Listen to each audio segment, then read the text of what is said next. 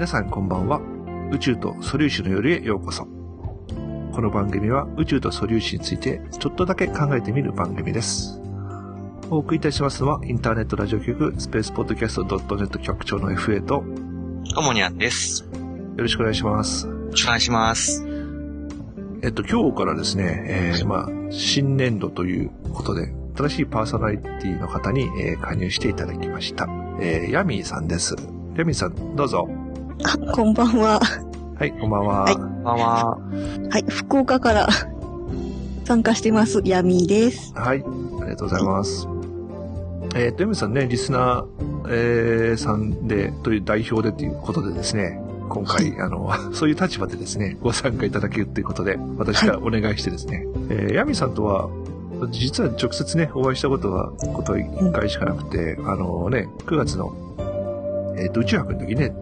九州から出てきていただいてですね、はい、あの時は楽しかったですけどね。楽しかったですね。ね。うん。えっ、とね、SND の方にもね、何回もメッセージいただいておりましてね、はい。アクティブリスナーの方でして、ちょっと私の方で一本釣りいたしまして、えーぜひ参加してくださいということでね、はい。ご承諾いただきましたので、はい。参加していただいております。えー、ヤミさんは、えっ、と、まあ、SN、両方、SND とこっちと両方聞いてらっしゃいますけど、やっぱ宇宙趣味の方向性としては、まあ、合ってるという感じなんですかね？そうですね。あの、もともと宇宙の話うん。とか、天文の話が好きで、うんうんで、この宇宙と素粒子の夜も最初からずっと聞いてたので、難しいけど面白いということでずっと聞いてたので、ちょっと参加できることになって、ちょっとドキドキしながらも、ちょっと嬉しい感じです。あ、そうですか。ありがとうございます。じゃあね、今日はね、やりますけど。えっと、まあ、あの、りね、僕からもあの、リスナー代表という形でね、えー参加してくださいとお願いしたんで、まあ、私がちょっとね、あの、暴走して、ちょっとわかんないとか、ちょっと早口でわかんでしたとか いうのがあれば、どんどんですね、はい収録中に言っていただければね、いいかなと、えー思いますんでね、はいよろしくお願いします。よろしくお願いします。はいお。願いしま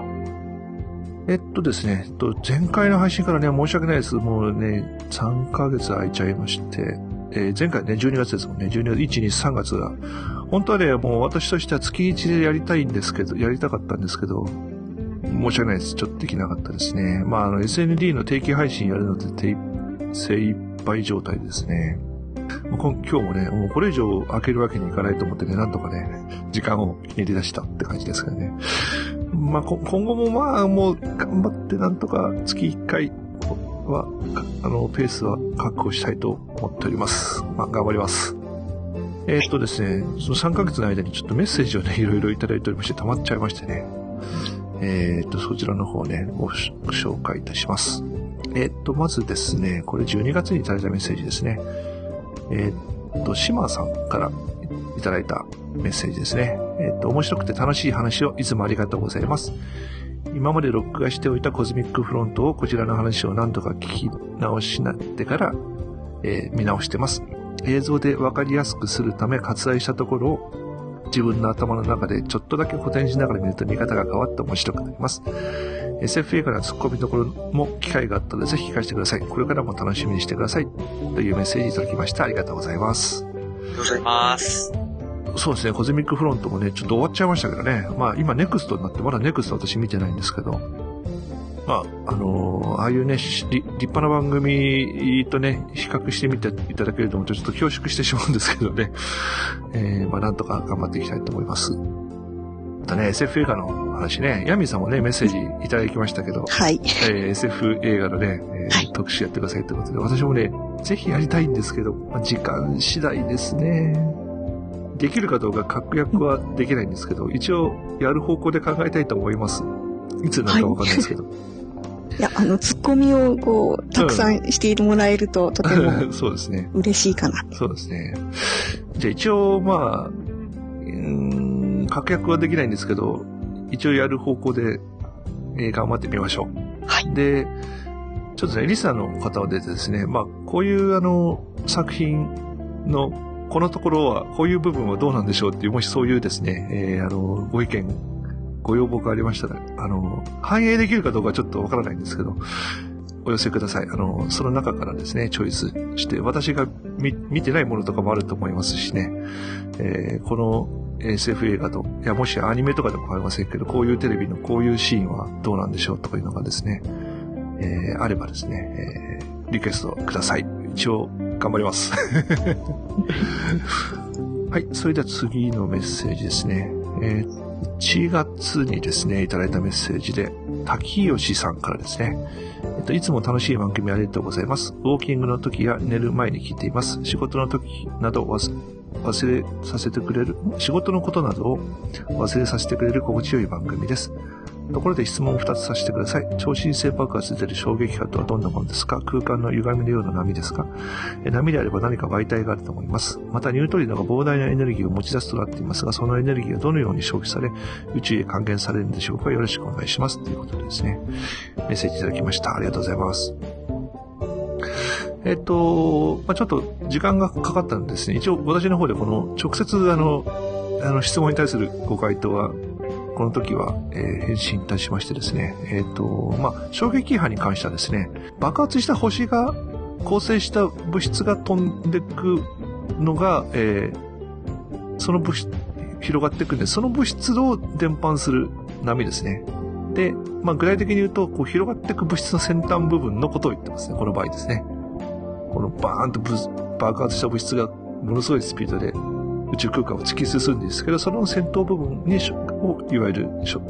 あの衝撃波面と呼んでますね。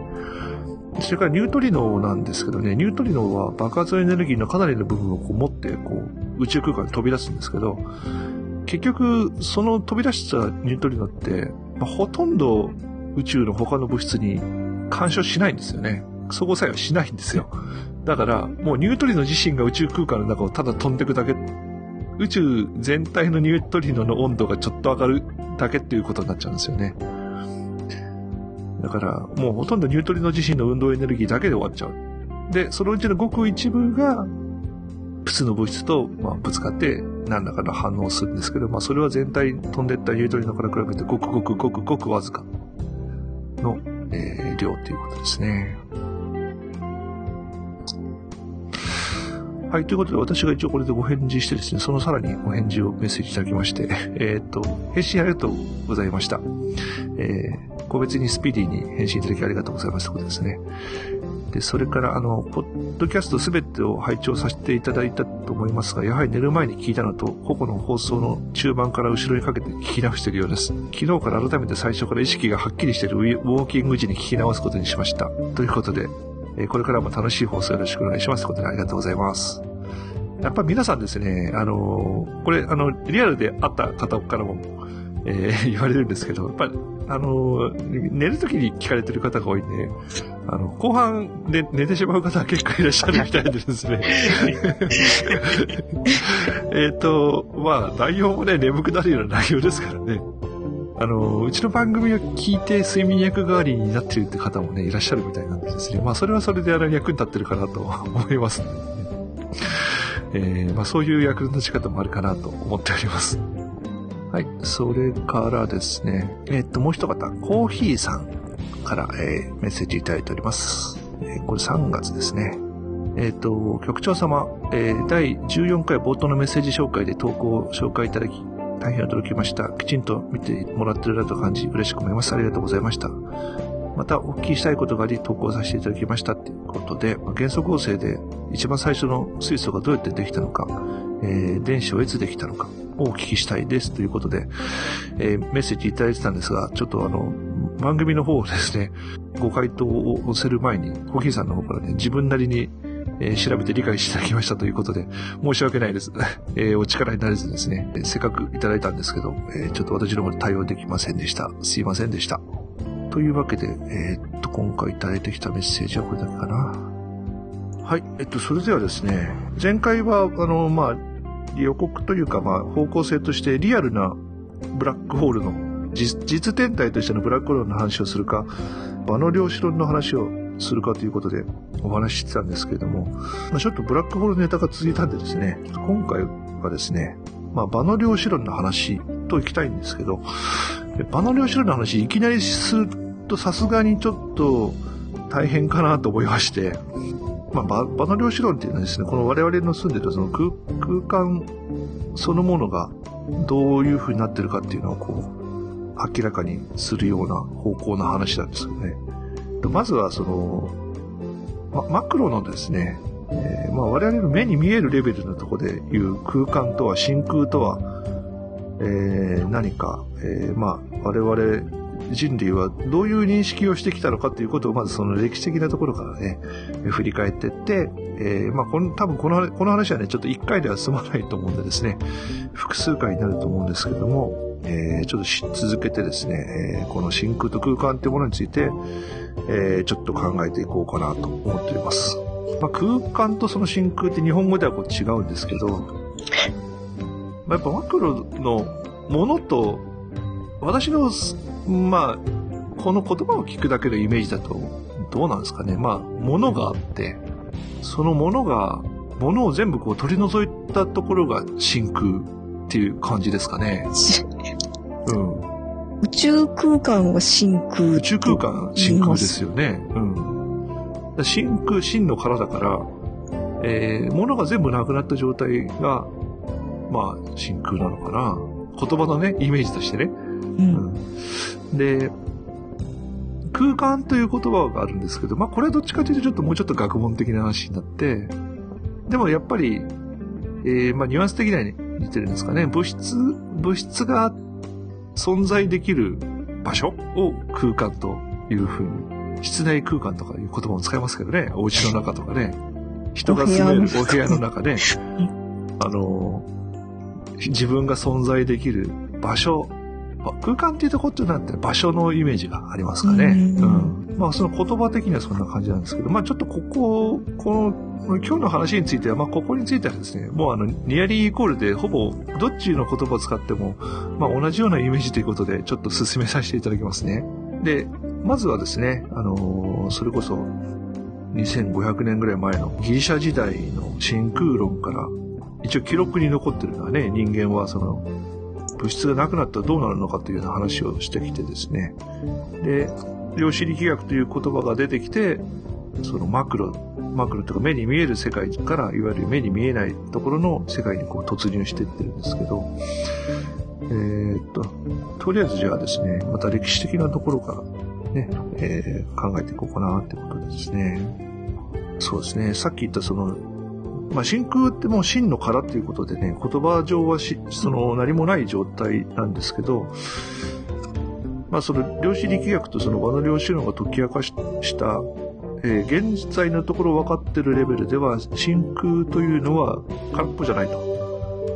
構造を持ってて、なおかつエネルギーも詰まってるということは分かってるんで、まあ要するにどこかでこの、あ、あそういうイメージ、イメージというかね、学問的には今そういうふうに、ちょっと認識が変わってきてるっていうのだけね、ちょっと最初に言っておきますね。うん。うん。じゃあね、歴史をちょっと紐解いて、まあどこでどういうふうに変わってきたのかっていうところね、あの、考えていきますね。まずですね、最初に歴史上残ってるその真空についての考え方っていうのは、まずギリシャ時代に遡って、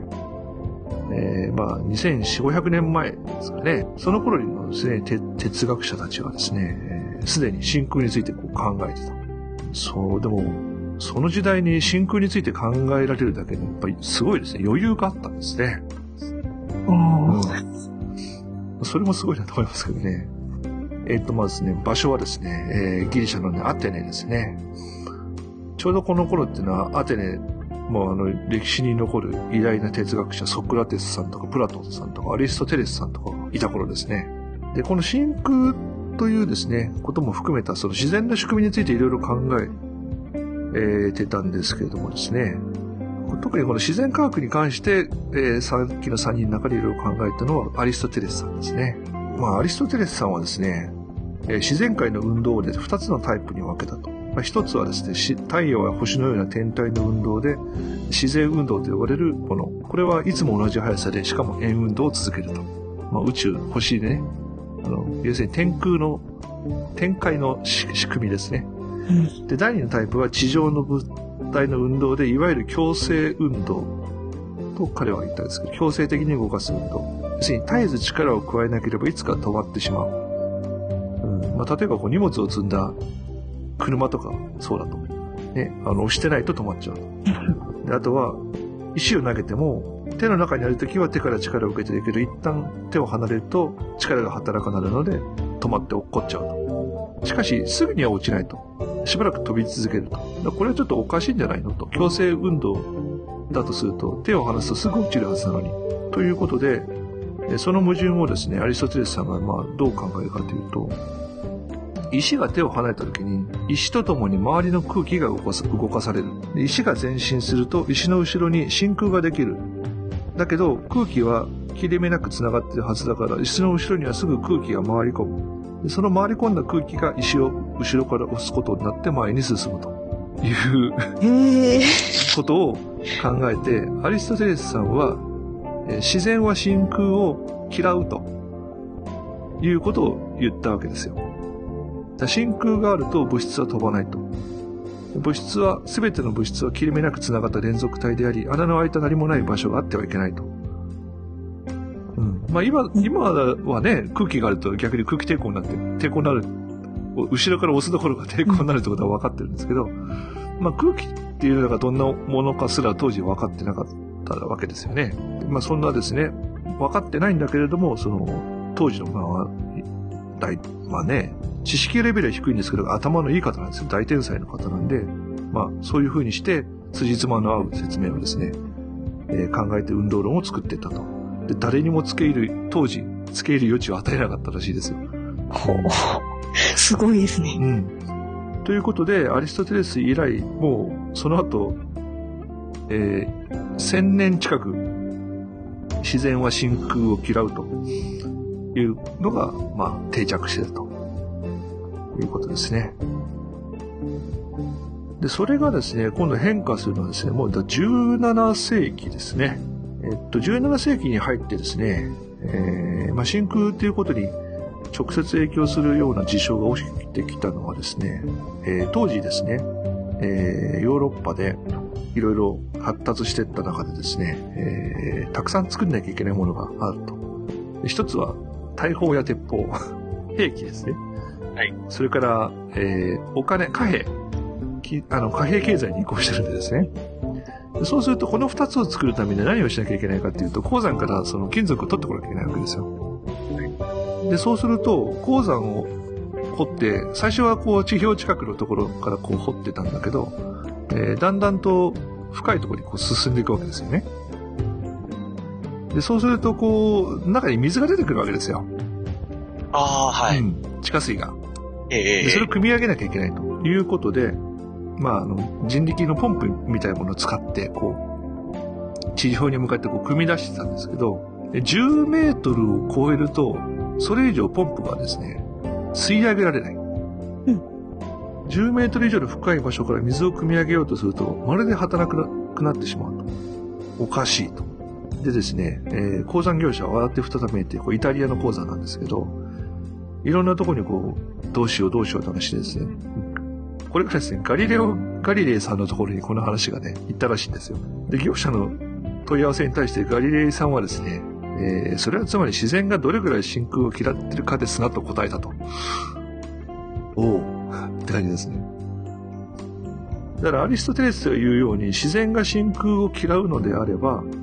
要するに真空状態が作られない、自然は真空状態にならないように必ずしてしまうということであれば、水を埋め合わせ、こう、ポンプでこう、引っ張った水を埋めるために、下からいくらでも水が来るはずなんだけど、実際はそうでもないと。10メートルまで上がるけど、それ以上にするともはや真空を埋めようとはしないということでガリレイさんが直感したと。ただですね、ガリレイさんについてもやっぱりそれを実験によって科学的に検証したいんですが、それは難しいということで、えー、ガリレイさん自身がそれを実験で、その、あの、アリストテレスの説明を否定するということにはならなかったということで、じゃあそれを達成したのは誰ですかということで、このガリレイさんのですね、トリチェリさんという有名な秘書。秘書だそう、当時、友人、なおかつ秘書ですね。がいて、えー、ガリレイさんが死の2年ほど前に両眼失明しちゃったんですよね。で、トリチェリさんはですね、ガリレイさんの工場筆記をやったんですよ。それで、えーっとね、ガリレイさんの、えー著作の新科学対話の最後の部分はトリチェリさんの手助けによるものらしいんですよね。うん。で、このトリチェリさんは真空についても、まあ、ガリレイから、えーいろいろ教えを受けたのは間違いないということで、真空の存在を実証することは2000年にわたりかんあの信奉されてきたアリストテレスの自然観を一挙に打ち砕くものだと。で、なんとかして真空を作れないものかと、このトリチェリーさんはですね、えーその後考えたわけですよ。それでですね、まあ、水の場合ですね、10メートル必要なんですよ。で、例えばここにあの、1本の10メートルのガラスの管を作って、片方をこう閉じて、片方は開いてるという10メートルの長さのガラス。それにこう水を入れた桶を用意して、この管を水で満たして、開いた口をを線にして、えー桶の中に入れて、で、10メートル立てて、で、線を、桶の中で水を、えー水の中で線をパッと外した後、その水はどうなるかというので、まあ、3択ですね。え1、全部流れ出してしまって、ガラスの管の中の水位や桶の水位と同じになる。えー2、一部が流れ出し、残りの水は一定の高さにとどまる。え3番、全く流れ出すことなく、試訓管は、あそのガラス管は完全に水で満たされたままになってます。この3択だとすると答えはどれでしょう？トモニャンさんどれですか？とそうですね。一部全部流れる。2番、一部流れる。3番、全く流れない。一一部流れるで。はい、一部流れる。ヤミーさんはどうですか？同じでもいいですよ。私も一部流れる。はい、そうですね。ええまあ、さっき散々言ってますけどね、10メートルってね。で、結局、これを実験をもしやると、えっ、と、10メートルより長い部分は空っぽになるはずなんですよね。で、あもし、ね、ガラス管を使って中が見えるようにしてこう実験すれば、みんなの前で実証できるはずだと、まあ、トリチェリさん考えたんですが、で残念なことにですね、その10メートルの長さのまっすぐなガラス管を作る技術が当時なかったと。うん。でも仮に作ったとしても、まあ、これを、まあ、後にやる人はいるんです。後にやることはあるんですけど、まあ、最初最初はできなかったんですよね。で、えっと、ドリチェイさんがあれこれやってるうちに、まあ、明暗が浮かんだわけですよ。えっと、まあ、水がですね、10メートルまで上がるというのは、まあ、水をですね、その桶の中の水を空気が押し下げてるからじゃないかと。それならば、えっと、水よりも重い水銀を使えば、そんなに、重いからそんなに上がんないんじゃないのと。はい。うん。いうことを考えて、えっ、と、1643年にトリチェリーさんは水銀と約1メートルのガラス管を使って、まあ、後にトリチェリーの真空と呼ばれる有名な実験を行ったと。で水銀は期待通り76センチメートルで止まったと。でその上は空っぽの真空が存在していることを示してたと。要するに、えっ、と、水銀が溜まってる桶の中にこうズブズブズブって沈めて、えーまあ指先ででも蓋をしてこうピッて立てて、指でをパッと取ると、ピュッと落ちて、76センチのところまで落ちて、そこで止まると。で、1メーターだとすると、残りの24センチのところがこう、何もない状態になるわけですよね。ここが真空だと。すごいですよね。水だったら10メーターのところが水銀だからそうそうそうそう。76 76センチ。うん。トリチェリさんはですね、と、さらに実験をしたわけですよ。今度はですね、容器の中に、まあ、水銀を入れた容器だけど、今度はその上に水を張ったわけですよ。で、はいまあ、水はが水銀に比べて軽いから、当然、その層をなすわけですよね。うん。で、えっと、まずさっきと同じように、水銀を試験管の中に満たした状態で立てて、指を、あの、線を離すと、76センチのところまで止まるわけですよね。で、今度はその管をピューッと持ち上げてって、水銀のところから水のところに行った瞬間にこれどうなりますか？う。ん。水銀が満たしてた、その缶を、口を持ち上げてって、水銀の層から水の層にこう、上に持ち上げたら、この管の中どう、どうなると思います、管の中には水銀が入っている入ってる状態で、状態で。で、上に水の、で、口が水銀層から水になったら、比重が軽くなるわけですよねう。ん。中身出ちゃううん、そうなんですよ。水水銀がね、ビューッと出てくるんですよ。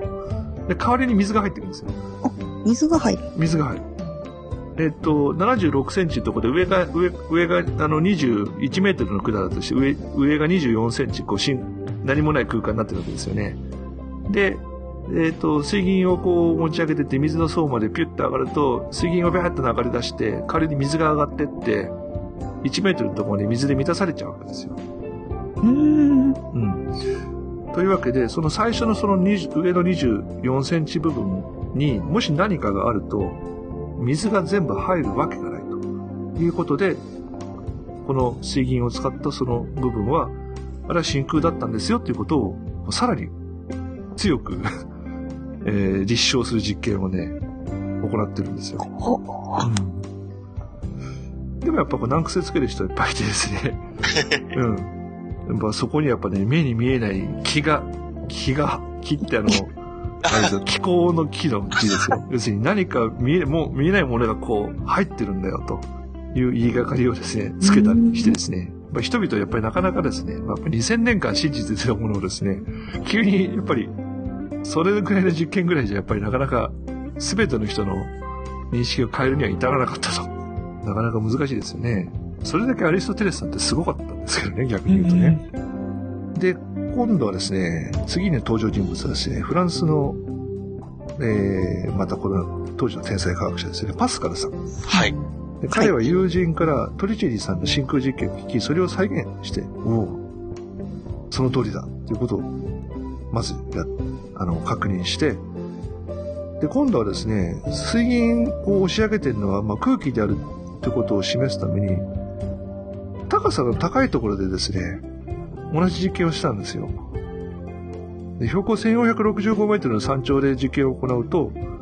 えー水銀柱がですね、76センチまで上がらないと。同じ水銀とその試験管を使っても。ということで、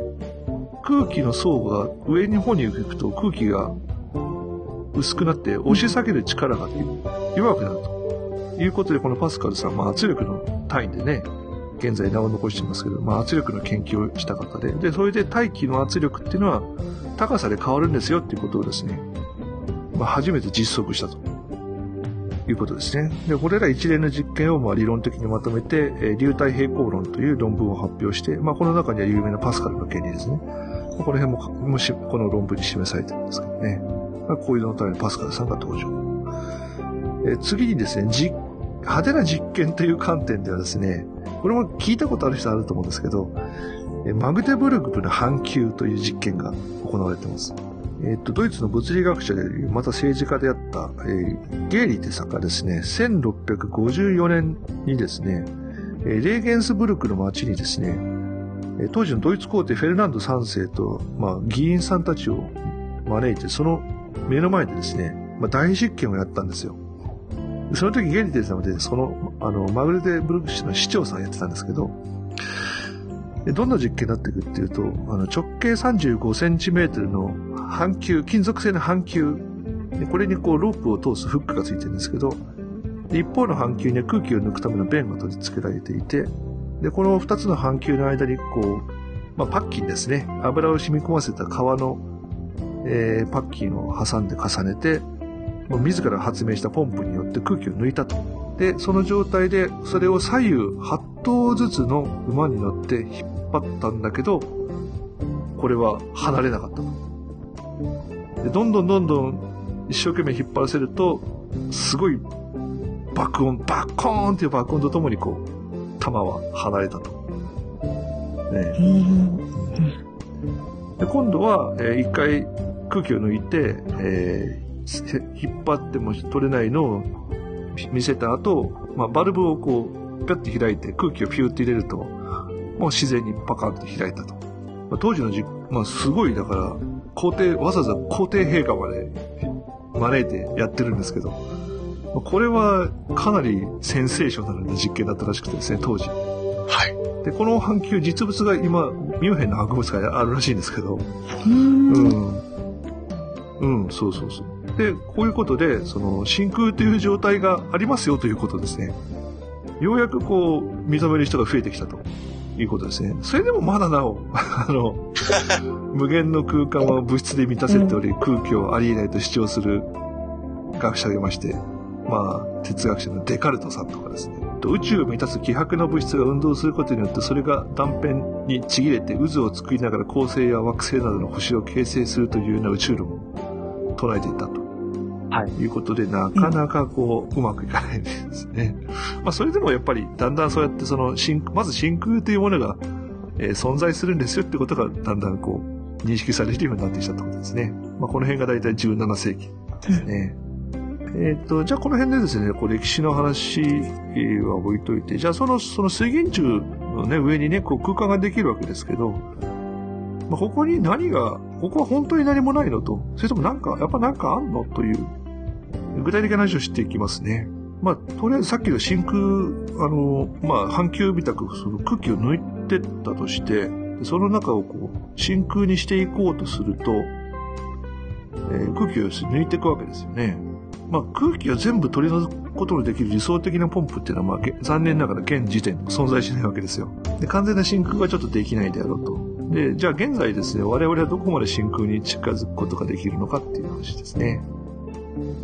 まず、我々の、まあ、いついわゆる1気圧の時に、じゃあ、どんだけあんのということで、えっ、と、1気圧の気体は、は気温度0度の時に、22.4リットル、2204えー 22,400cc の体積の中に 6×10 の23乗個の分子がありますよという状態です。えっ、と、これが 100cc にすると、超個の約10億倍の空気の分子が存在します。それを全部一粒残らず取り除くと完全な真空が出来上がるんですけど、えっ、と、どんだけって話なんですけどね。で、こう、これをね、まあ、真空ポンプとかでこうやっていくと、まあ、普通のこのロータリー真空ポンプですね。あの、真空引きするときに使う、あの、油圧真空ポンプですね。まあこれを使うと、じゃあどのぐらいまでいけますかということで、大体ですね、これ、高性能な回転式ポ油ポンプで得られている真空度はですね、10万分の1気圧だそうです。10万分の1。うん。のご、10万、ごくわずかだけ残ってるっていうことなんそうでですすね。さっきの、いえっと、1cc の中に、さっき 100cc って言いましたけど、まあ、今度 1cc にすると、1cc のの体積の中には1気圧で 3×10 の19乗個の分子があるんですけど、これが10万分の1になると 3×10 の14乗個分子です。そう考えるとあんま減ってない感じですよね。まあ19乗か14乗個になって1万、10万分の1なんだけど、それでもまだ10の14乗個分、3×10 の14乗個分。ああ、桁はだいぶ減りましたけど、うんまだまだまだまだ。完全な真空にはまだまだまだですね。えで、今度は拡散ポンプという、えー機械式のポンプじゃなくて使うと、えっと、拡散ポンプっていうのはですね、ポンプ液をボイラーで熱して超音速のジェット噴流を作り、上から下にこう流すわけです。でこれにこの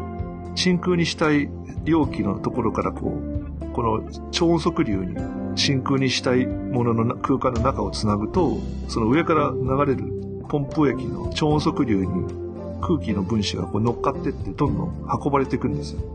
でこれによって普通の油圧の出ることよく回ってるようなその回転式のポンプで到達できない真空度までいけるんですけど、えっ、と、1兆分の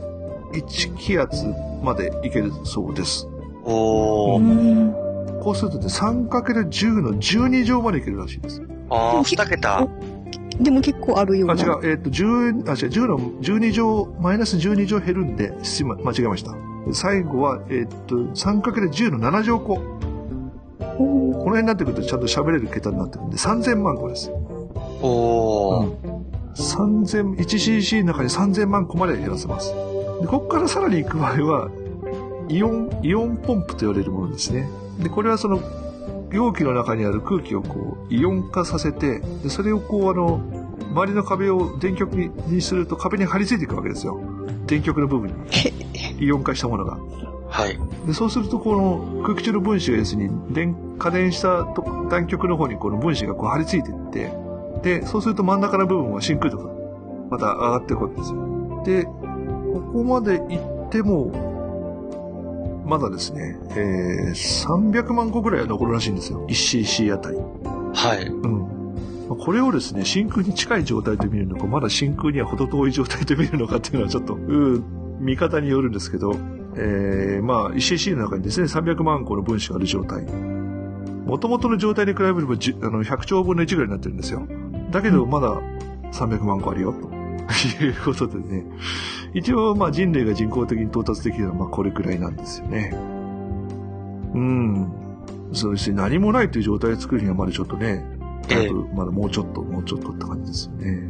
じゃあ自然界だとこれがどうなるかっていうと、まあ地球ののところはずっと上に上がっていくと、地球大気があってですね、一応あの、ロケットの飛行記録から言うと、高度 100km から上に行くと宇宙に行ったってことになってるんですけど、さっき言った人類が到達できる人工的に作り出すことにできる最高真空度を、まあ、仮に、まあ、100兆分の1とすると、地表のね、そうすると、まあ、上空 1000km ぐらいのところが、えーそれに値すると。まあ、これは100兆分の1だから、あ1000兆分の1だから、あの、1cc あたり300万個でね。はい。これが、ま、上空 1000km のところがあって、あの ISS が飛んでる高度 400km ぐらいっていうのは、だからもっとたくさん空気分子があるってことなんですよね。まあ、まあ、現に確かに ISS はでかいんで、空気抵抗があるんで、空気抵抗でどんどん高度が下がっていっちゃいますけどね。まあ、だから宇宙で真空で、当然人間が生活できるような酸素はない、空気はないんだけど、それでもやっぱり、高度300キロか400キロぐらいだと、人類が到達できる、地上で人工的に到達できる真空度よりももっとたくさんの空気の分子があると。1000キロぐらいまで上がると、その、1cc あたり300兆、300万個ぐらいになる。で、これじゃあ、どうなっていくのと。例えば、あの、太陽の周りだと、まあ、いわゆるコロナと言われてる希薄なガスね。はい。これはですね、1cc あたり1億個ぐらいらしいんですよね。うんさすがにこのく太太陽からこう出てる物質なんで、まあちょっと多いですよね。はい。で、恒星間空間。いわゆる銀河系の中ね。はい。一番、まあ、太陽、まあ、要するに数光年の中だとどうなりますかっていう話ですね。濃いところ、要するに宇宙空間のその恒星間空間で、濃いところはですね、えー、要するにオリオン大星雲の原子密度になってくると、はい。えー 1cc あたり10万、1万から10万個。まあ、それでもはい。ち地球の周りの1000キロぐらいよりだいぶ少ないですよね。はい。うん。えっとですね、1cc の空間に 0.5mm 間隔で原子が並んでいたとすると、1万個の原子が並ぶことができるんですね。で、ですね、オリオン大星雲の原子密度それよりちょっと大きいぐらい。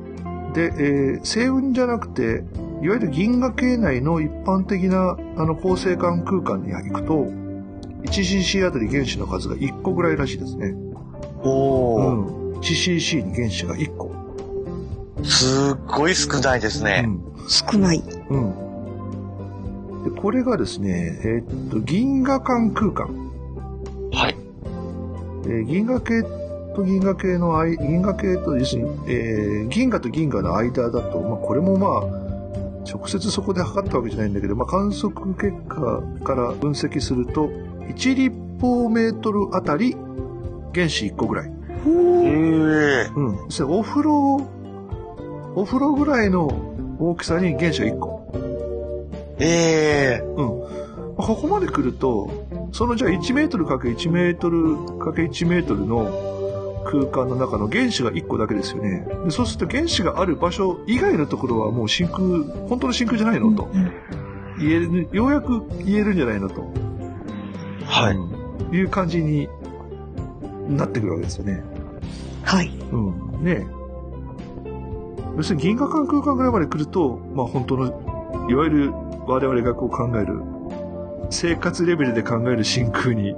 が実現できてるのかなという感じですね。えっ、と、余談になりますけど、あの、亜高速宇宙船飛ぶとどうなるかって話、あの、前にもしたことあるんですけど、あの、銀河系の中とかで亜高速で飛ばすとですね、1cc あたりに1個ぐらいの薄いとこでも、結局その1個の原子と亜高速で衝突するんで、よし、あの、あれですね、LHC の中を飛んでるような感じになる。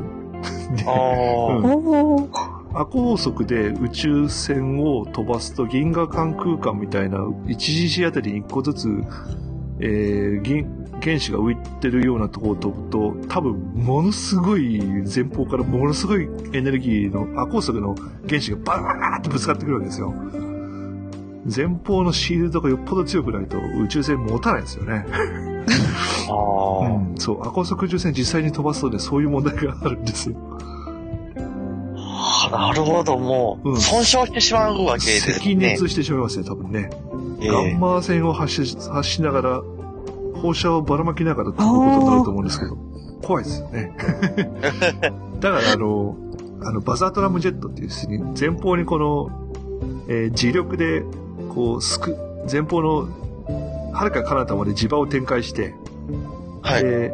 前方にある分子を磁場で全部集めて、要するに衝突させないように磁場でずーっと絞り込んで、で、自分の船体の中の核融合の中に導いて、でそこで前方である成果物質を核融合反応させて噴射するっていうバザードラムジェットだと、はい。その磁場が受け止めるから、直接船体にぶつからないんで、まあ、この方式では多分アコースで飛べるなとかいうな、まあ、そういう話も余談ですけど。あれは、その、せ、せ、あの、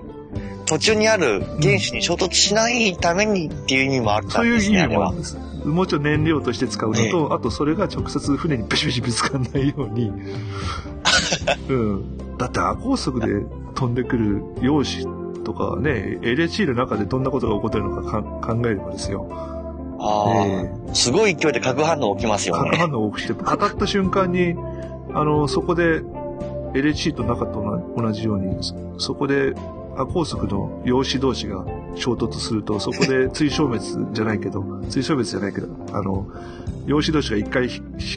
強力な光の塊になって、そこからジェットがこう、ジェットっていうか、いろんな素粒子がそこでバーってででできるわけですよね。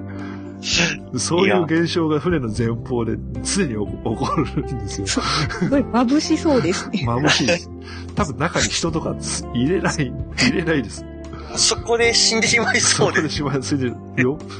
どんだけシールド作れば防げるんだっていうぐらいの多分、強力な現象が起きると思うんでですね。うん。電子ごと破壊されていくっていうのがなんとも。そうそうそうそうそう。うん。だから、あの、アコ速ロケットに乗るときちょっと気をつけないといけないんです。そうですね。まあちょっと余談ですけどね。まあそういう状態ですね。はい。で、あの、いわゆるこれが、いわゆる古典的なその真空のイメージなんですけど、ここで空間という話になってくるとね、これちょっとね、はい。ある時点でね、イメージが変わる事件が起こるんですよ。でそれは1905年、アインシュタインさんが発表した特殊相対性理論。このこの番組ではすでに取り上げましたけど、特殊相対性理論でアインシュタインさんがその、いわゆるね、高速はどうも一定らしいというその、観測事実に基づいて、じゃあこう考えればいろいろ辻褄が合うねっていうふうに考えると、時間と空間は、が、が伸びたり縮んだりすると、観測事実と辻褄が合うよねっていうことですよと私はお話ししたんですけど、そうするとその真空というか、その我々が存在している空間っていうのは、中にいる人が、中にいる物質が動くと、それに合わせて変化するってことですよね。あーその人から見ると。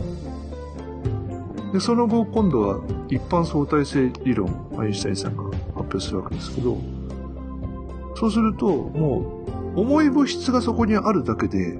我々のいるこの真空は変形すると。歪むと。その歪みが重力ですと。うん。いうことは、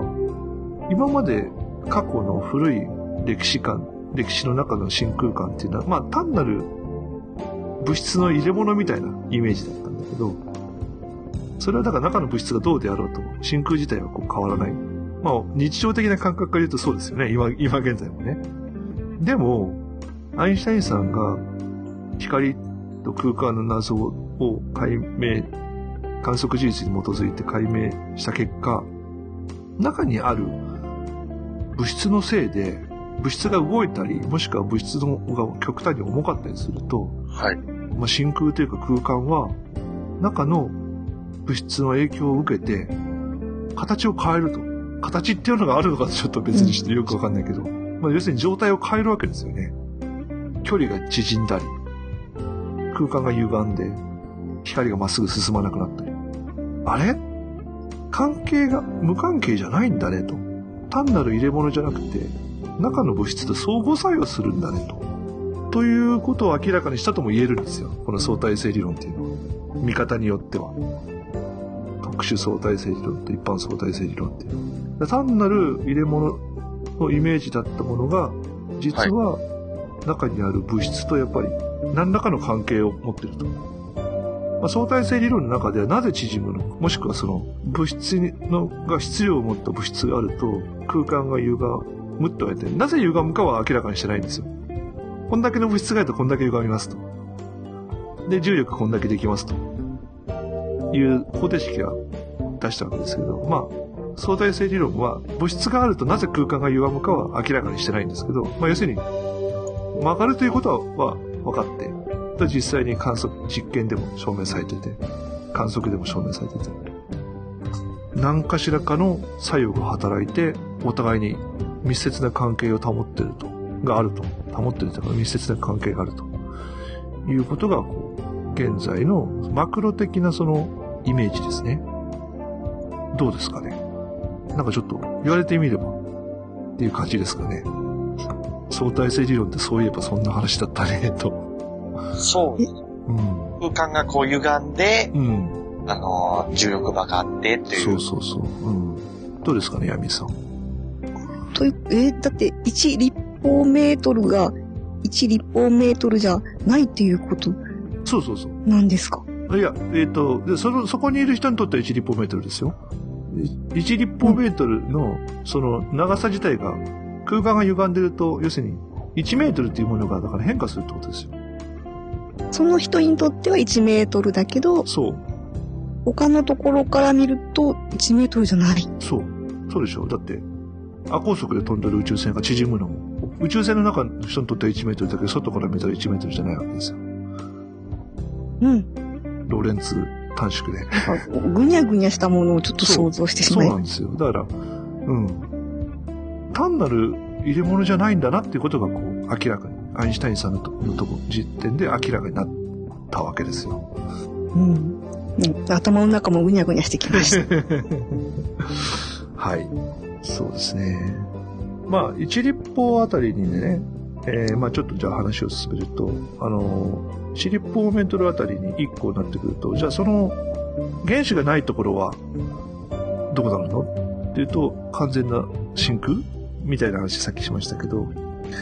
じゃあ今度物質の中をこう見ていきましょうと。じゃあここに、まあ水が、1cc の水があるとしますよね。はい。うん。で、水は、えー、H2O って書くんですね。水素原子と、えー、2個の水素原子と酸素の、えー結合状態なわけですよ。まあ、これが水の性質を保つ最小の、最小の単位ですよね、水分子。で、これをまあばらすと、今度は、えー水と酸素になるわけですね。あ、水じゃない、えっ、と、酸素と水素になる。で、えーもうそうなってくるともう水ではなくなるわけですよね。水素原子のですね、状態をもうちょっと見今度は見ていくと、まあ、中心に原子核があって、その周りに電子が回転すると。まあ、水素は陽子1個だけなんで、まあ、原子核というか、中に陽子が1個あるというふうに言ってもいいですよね。で水素原子の場合、その電子軌道の軌道半径は0.5オン、0.5オングストロームという距離なんで、まあ、オングストロームって最近あんまりちょっと使わないんですけど、えーはいまあ、10のマイナス10乗メートルですね。で、原子の大きさの目安として1オングストロム。まあ大体原子の大きさに近いんで、1オングストロムという単位がちょっと昔よく使われてたんですけど、それぐらいだと。0.5だから、えー、0.5×10 のマイナス10乗、えっ、と、0の、0点の下に0が10個並ぶのの、えー11個並んで5か。0.5だからね。えーぐらいの、えー大きさなんですけど、それがですね、えーその軌道半、要するに、電子がくるくる回ってる大きさが大体まあその原子の大きさなんですけども、原子の大きさはそれだけなんだけど、えーまあ、これも前にお話ししましたけど、そまあ、原子の中心にこう、水素原子の場合、陽子が1個あるわけですね。これが原子核があって、その周りにこう電子が回ってるんですけど、この中心のあの、陽子1個、えー原子核、水素の原子核となっている陽子1個を、まあ、バスケットボールサイズに拡大すると、はい。えー、電子どの辺回ってることになりますかと。これ、昔のこの番組でやったんですけど、覚えてますかね？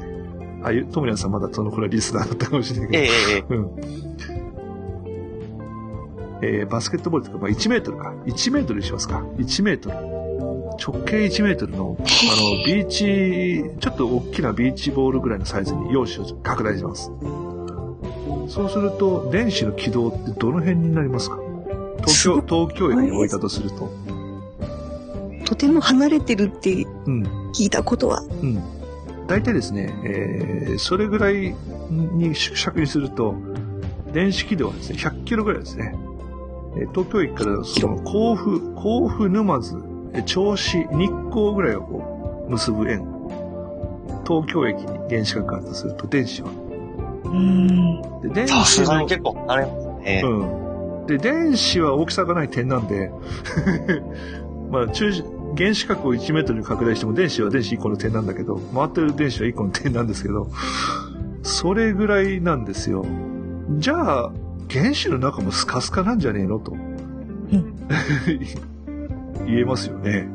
そんぐらい空いてるんですよ。まあ電子の軌道と原子核の間ってのはこれぐらい空いてるって話ですね。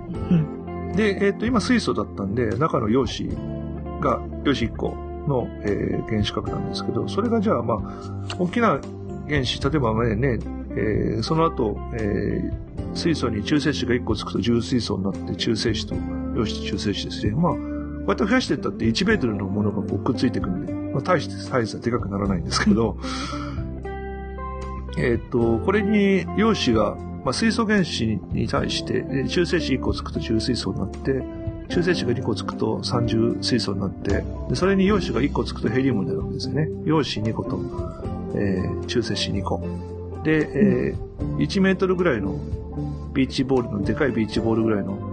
え感じでいくと、まあそれが4つこうごちゃってこうくっついてるサイズが、まあ実際そのイメージなんでしょうけど、まあ実際にはこう、それがこう動いてるんですけど、そう、100キロ先を回ってる電子がマイナスの電荷を持ってて、中心にあるね、陽子と電磁的なバランスをとってその軌道で回ってるんですけど、でもヘリウムなってくると陽子2個あるわけですよね。中性子は電気的に中性だから、そんな強力なプラスの電荷を持ってるものが2個そんなところにくっついて存在できるのがなんでっていう話がこう出てくるんですけど、まあ、ここは電磁気力じゃない強い力で束縛されてるってことですね。が、あの、前にもお話ししましたけど、えーっと、じゃあこの強い力で束縛されてる陽子と中性子たち、まあこれは、まあパッと見、今も普通にこの電子顕微鏡みたいなもので観測しても、金の原子核とかはもうでかいのは電子顕微鏡でこう見ることができるんですけど、それはやっぱりごちゃってみんな固まってるわけなんですよね。そこは隙間なさそうなんだけど、でもそれを構成してるその陽子とか中性子自体は、じゃあどうなってるのというわけですよ。で、えーっと、原子核が存在してるかどうかっていうのは、こう、ラザフォードさんがこう、アルファ線をぶつけて反射する実験をこう行って、金の原子核に向かって、金に向かってアルファ線飛ばして、ヘリウム原子核を飛ばして、それがこう跳ね返るのを調べて、原子の中心に何か硬い芯があるってことを調べたわけですけど、じゃあ、陽子や中性子の中はどうなってるのってことを、ややっぱり同じようにですね、加速器でですね、電子を加速して、陽子の中にこう打ちこ打ち込む実験をしたわけですよ。うん。でそうすると、やっぱり何かにカキンと跳ね返ることがあるわけですよ。というわけで、要するに、陽子の中にも何かしらかのこの抗生物質があるということで、えーまあ、これについてもこの番組でお話ししましたけど、クォークモデルっていうのができて、えーまあ、結論から言うと、えー、陽子の中には、えーアップクォーク2個とダウンクォーク1個の3個のクォークが入っていて、で、外からあの加速器でその中にこう勢いよくバシーンと打ち込むだけのパワーで電子を打ち込んでやるわけですけど、そうすると中に何かに跳ね返るということで、それがそのクォークというものじゃないのかということで、まあ、クォークモデルができたわけですよね。で、実際その、まあ、もう今はその陽子の中は、陽子や中性子の中はクォークというもので構成されているということで、えまあ、ほぼ、ほぼっていうか、まあ、確定してるわけですよね。でもそうすると、クォークで構成されてるじゃあ陽子は、そのクォーク以外の場所どうなってんのって話をすると、スカスカですかと。うん言うと、実はちょっとここは、ここは実はそうじゃないらしいっていうのも最近分かってきたんですけど、まあそれは、まあはっきり言ってですね、陽子の中がどういう構造になっているかってまだはいなあの解明されてません。3つのクォークでできるっていうのは分かってるんですけど、クォーク以外の空間がどうなってるかっていうのは、実はちょっと解明されてなくて、どうも何かしら他のものもあるんじゃないのみたいな感じに今なってますね。うん。まあそういうことがちょっと分かってきましたということなんですけど、じゃあその量子の中に入ると、まあなんでそんなはっきりしないのっていうと、まあ、そこはちょっとですね、小さすぎてですね、その真空の状態がちょっと違う状態になってるらしいんですよね。ということで、小さくしていくと今度は小さく見ていくと、そこで何かこう変わっ、どうも変わってるようだということがこう実験的な観測でも分かってる。うん。その量子の中の話ね。うん。は実験的に何が分かってるかっていうとね、特にね、まあいろいろあるんですけど、まあ一つ一例を挙げると、ススピン。陽子のスピン。あ、聞いたことはありますね。陽子のスピンが、どう、陽子全体の、外から観測できる陽子全体のスピンは、中の3つのクォークのスピンだけ考えると、それを足し合わせるとどうもおかしいぞと、えーいうことが分かってて、観測上。どうも一致しないと。で陽子の中に3つのクォーク以外の何か構成物質というか、まあ、何かがあってで、それに依存して陽子全体のスピンが決まってんじゃないの？みたいなことが今解明されようとしてるところですね。どうもその、陽子だということを決めてる3つのクォーク以外に、そこの中には他のクォークがね、まあこれね、まあ先に言っちゃうとね、もともと陽子だということを決めてるアップアップダウンの3つのクォークね、バレンスクォークって名前がついてるんですよ。それ以外に陽子の中に、その3つ以外に瞬間的に現れては消え消えるクォークがいっぱい詰まってて、それはね、あの、海、海の C ですね。C、C クォークと言われてるんですよ。はい。要するにエネルギーが中に強力に陽子という状態で中にエネルギーが急、ものすごく詰まってるがために、中に、えーボコボコとクォークペアが現れてる現れて消えてるクォークペアが中にいっぱい詰まってる。その、その瞬間的な現れるクォークたちのスピンの影響も含めて陽子全体のスピンっていうのがどうも決まってるんじゃないかと。ただその瞬間的に現れるその C クォークというものたちがどんなものか、どういう風な構成になって陽子自体が作られているかっていうのはまだはっきり確実、しっかり解明はされてないです。こんな感じじゃないかって。これ、なかなか難しくてですね。で、スーパーコンピューターとかでその中のそのクォークとかグルーオンとかが強い力、どう作用してるかっていうのは、スパコンでこうシミュレートしてるんですけど、まあ、少しずつこう、シミュレート結果と実際の実験がこういろいろあってきて、これから分かっていくところなんですけど、まあそういう状態ですね。えーどうも、用紙レベルまで行くとどうもこうよくわからない状態になっていると。じゃあそれは一体何なのという中で、ここでですね、出てくるのがですね、まあさっき最初もうちょっと話したかな。えっとね、量子力学という観点から物理が進んできたわけですよね。で、そうすると、この量子力学の話もすでにあの、うちの番組では知ってますけど、要するに、まあ、陽子、電子1個とかいうレベルまで来ると、えーエネルギーと場所、位置、位置を同時に確定できないという、その不確定原理というものがありますよということが分かってるうん。その、まあ、あとは二重性ですね。粒粒子であり、また波であるということが分かってきてるんで、逆に言うとですね、ごく短い時間であれば、エエネルギーを借りることができるんですよね。極端な話すれば、その真空の中っていうのは、何かこう、ちょっときっかけがあってもなくてもですね、えー電子と、まあ、要するに電荷はゼロじゃな、合計がゼロじゃなきゃいけないんで、電子だとすると電子と陽電子という二つが、ペアがふっと突然現れて、すぐ追消滅して消える。これがごく短時間であれば、起きてもいいという話なんですよね。起きてもいい。うん、起きてもいい。不確定性原理から言うと、まああんまり巨大なもの、例えば人間ね、もの、目で見えるもの、ものみたいなものが、野球のボールが、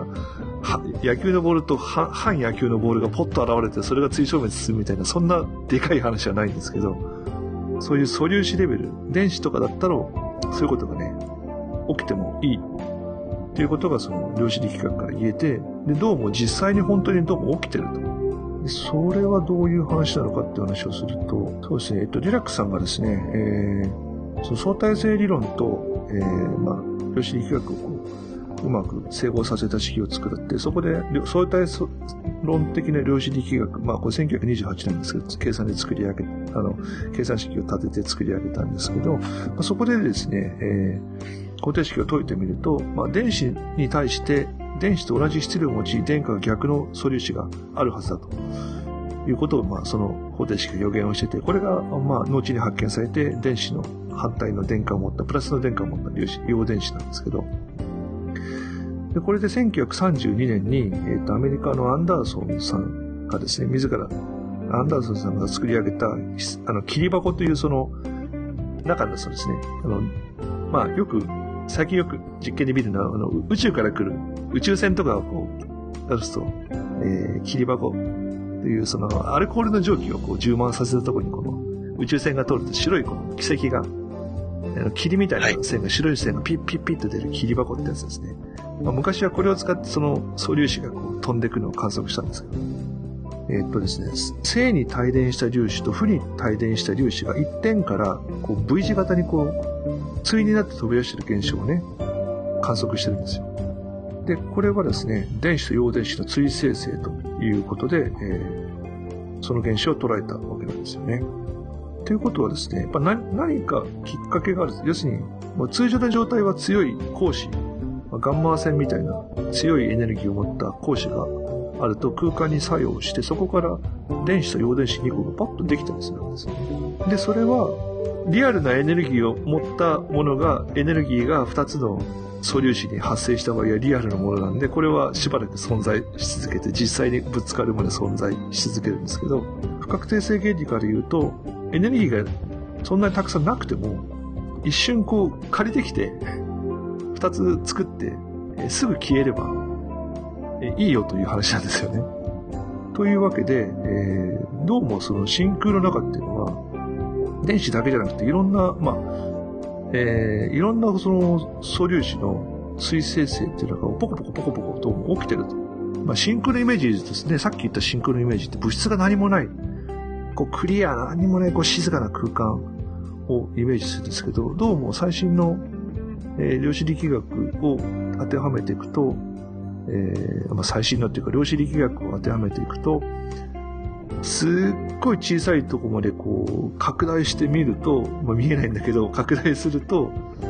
まあ、電子と陽電子みたいな、えー、クォークと反クォークみたいなやつが現れては消え、現れて消えというような、その、ぐらぐらぐらぐら沸騰してるような状態らしいと、真空の真の姿。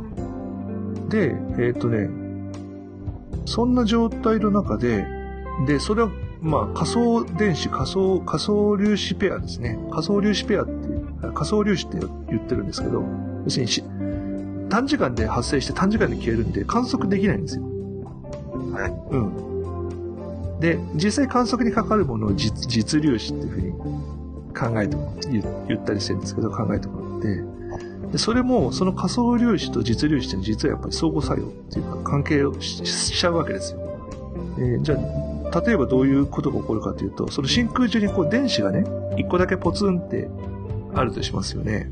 そうするとその、まあ電子から、えー、エネルギーを持ってるんで、電子っていうのは電荷を持ってエネルギーを持ってるんで、常に周りから光子がこう出てるんですよ。リアルなね。実際に光子がこう、ポポポポ出てるんですけど、その光子によって、周りにその、実際その電子と陽電子ができる、よ、できるほどのエネルギーはないはずなんだけど、そのリアルな電子の周りに仮想的なその電子と陽電子のペアが瞬間的に現れてき、現れてき、現れてき、現れてきっていうのが、その電子の周りにこうバーッと起きるわけですよ。そうすると、その次何が起こるかっていうと、えー、リアルの電子っていうのはマイナスの電荷を持ってますよね。で、周りにできる仮想電子っていうのは、現れてすぐ消えなきゃいけないんで、電子と陽電子のペアなんですよ。で、現れた瞬間に、電子が、リアルな電子がポコーンとあるんで、その電子の周りっていうのは、その、プラ、マイナスの電荷に向かった、その、電場があるわけですよ。電気的な力がこうかかってるんですよね。その周りの空間には。で、その空間の中に陽電子のペアがポコッとできると、陽電子が電子側にこうピュッて寄るわけですよ。それで、その後またすぐ消えちゃうんですけど、パッと発生した電子と陽電子のうちの必ず陽電子側が電子の方にこう向くんですよね。そうするとどうなるかというと、じ、実際の電子の周りに仮想の陽電子がたくさん集まっちゃうんですよね。はい。で、仮想の電子はその周りを取り巻くみたいな感じになるわけなんですよ。でそうすると、電子が1個あるために、真空の中にプラスの電荷を持った部分とマイナスの電荷を持った部分がこう分かれちゃうんですよね。分極、真空分極ってていう名前がついてるんですけど、でそうすると、じゃあその、その分極した結果どうなるかというと、中心にある電荷の周りには陽電子がこう集まっちゃうんで、ちょっと遠くから見ると、マイナスの電荷を持ってるものに陽電子が近くにいるから、外からちょっと離れたところから見ると、中のマイナスの電荷がうち、その周りにある仮想的な陽電子がポコポコポコポコ瞬間的に発生されているものの分、電荷が弱く見えるんですよ。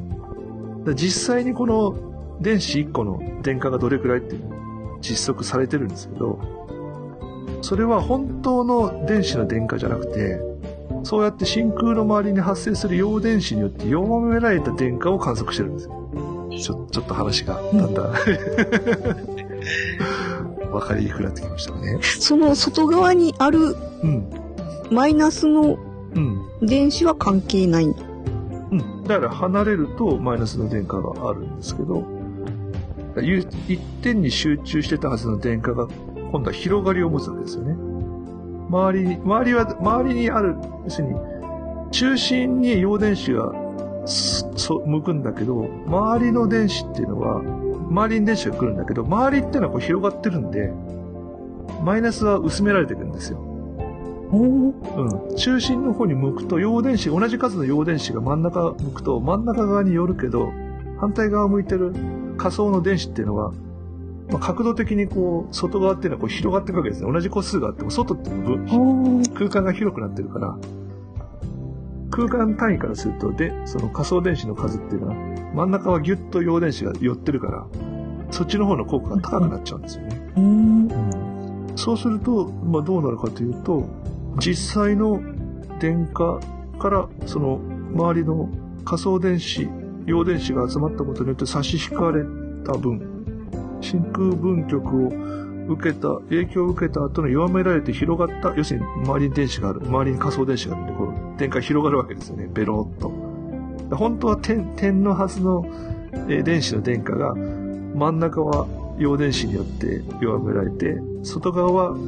仮想電子によってこう、ブワーって広がった、広げられた電荷になってる。でこれが有効電荷と言われるやつで、実際に観測できる電荷なんですよね。で、真ん中にある裸の電荷、リアルな電荷は直接観測できないんですよね。うん。うん。まあ、そういう状態になってると。みっしり取り巻いてる感じ。そうそうそうそう。うん。まあでもこれはミクロの世界なんで、だから本当のミクロの世界で、この真空分極の中にこう入って、だんだん近づいていくと、近づくていくと、中心の電子の電荷がだんだんだんだん強くなっていくように見えるわけですよ。霧の中、かすかに明かりが、灯台が、船から灯台が見えてて、灯台に近づいていくと、灯台が明るく見える。引いてると、ぼわーっとした光に見えてると。うん。うん。まあ、あいうように近いような状態になってるんですよ。まあ、これがですね、電子の電荷の場合ね、電こういう感じに真空に影響を受けるんですよね。でちなみにこういう風にして、じゃあ真の電荷っていうのは計算が困難なんですよ。で、じゃあどれぐらい、あの、仮想的な電子、陽電子が発生するのかというと、理論的には無限大発生するんですよ。うん。そう。え？だから、うん、け計算できなくなっちゃったんですよ。この理論を実際にじゃあどんだけあるのって。で、電荷の大きさっていうのは、その、実際測ると 1.6×10 のマイナス19クーロンというのが、あの、電荷の大きさの測定値なんですけど、これはこの真空分極の影響を受けた後、実際観測できる有効電荷。これは常に同じらしいんですよね。電荷の大きさっていうのは常に同じです。実際測ると。電子1個がどんだけ電荷を持ってるかっていうのは。うんじゃあ計算にするとどうもおかしいと。あの、要するに無限大になっちゃって計算不能になっちゃうと。いうことで、えー、ここれを解決したのが、あの、ノーベル賞の友永先生ですね。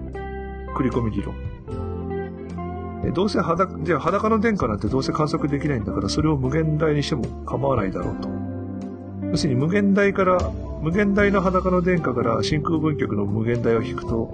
残りが有効な、有効殿下が出てきてんじゃないの？ということですね。無限から無限引くと有限が残るという辻褄合わせ。繰り込み理論って言うんですけど、まあこれによって、まあ、本当はすごい高度な数学計算なんですけど、これをもうなんか、もうちょっと乱暴に、あの、要約してしまうと、そういうことです。無限から無限を引くと有限が残りましたと。なんか、うん。そういう状態で、えーまあ、実際要するに、この真空のそのボーボー起きてるそのお湯みたいに湧き立ってる状態っていうのは、実際にその電子の電荷というものに対しても影響を与えちゃってますよという話ですね。要するに、すごい小さい距離の話ですね。要するに1オングストーブの10のマイナス10乗ぐらいの距離になってくると、えーそこからだんだんだんだん中心に近づいていくと有効電荷っていうのはどんどん強くなってきます。そこから外は大体一定なんだけど、ある近く、本当にその1オングストロームより近くところに近づいていくと、近中心に近づけば近づくほど有効電荷が増加していくんですね。その陽電子の影響がだんだんなくなってくるから。まあそういう状態なんですね。じゃあこれがですね、電子と電荷、要するに電磁気力の場合こうなんですけど、これがですね、強い力の場合どうなりますかという話をすると、えーっとですね、電子の場合、電荷の場合プラスとマイナスですね。で、えーっと、で、しかも、電磁気力の場合は、さっきは、その仮想の陽電子と電子とリアルの電子の間に実は光子が飛び交ってるんですよね。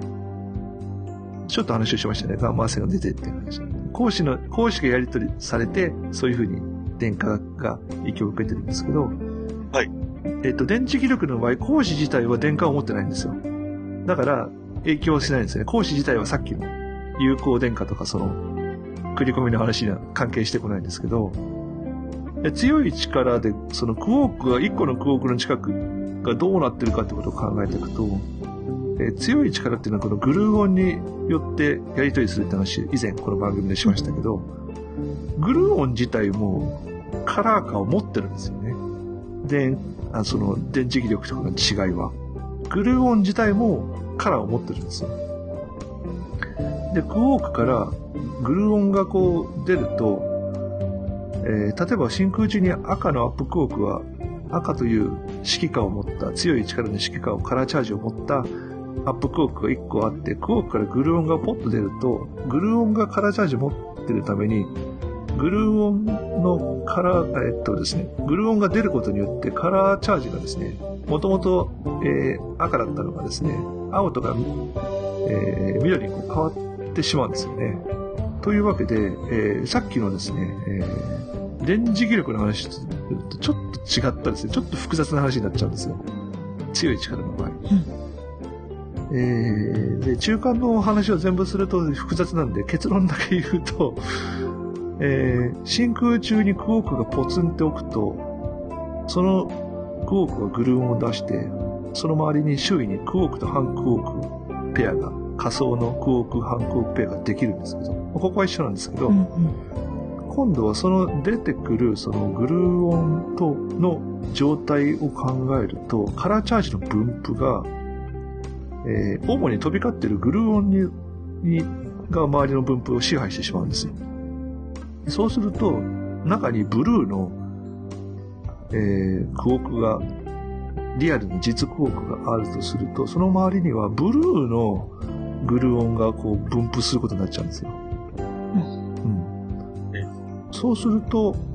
えーどうなりますかと。どうなるでしょう。さっきは電子の周りには陽電子。要するに、マイナスの電荷を持っている周りに、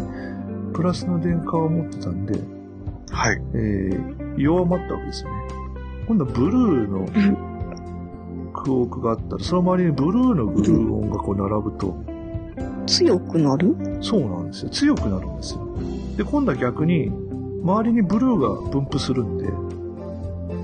周りの方が強いんですよね。元々のリアルなクォークにこう近づいていくと、中にあるブルーのグルーの数が減っていくから、近づけば近づくほど力が弱くなるんですよ。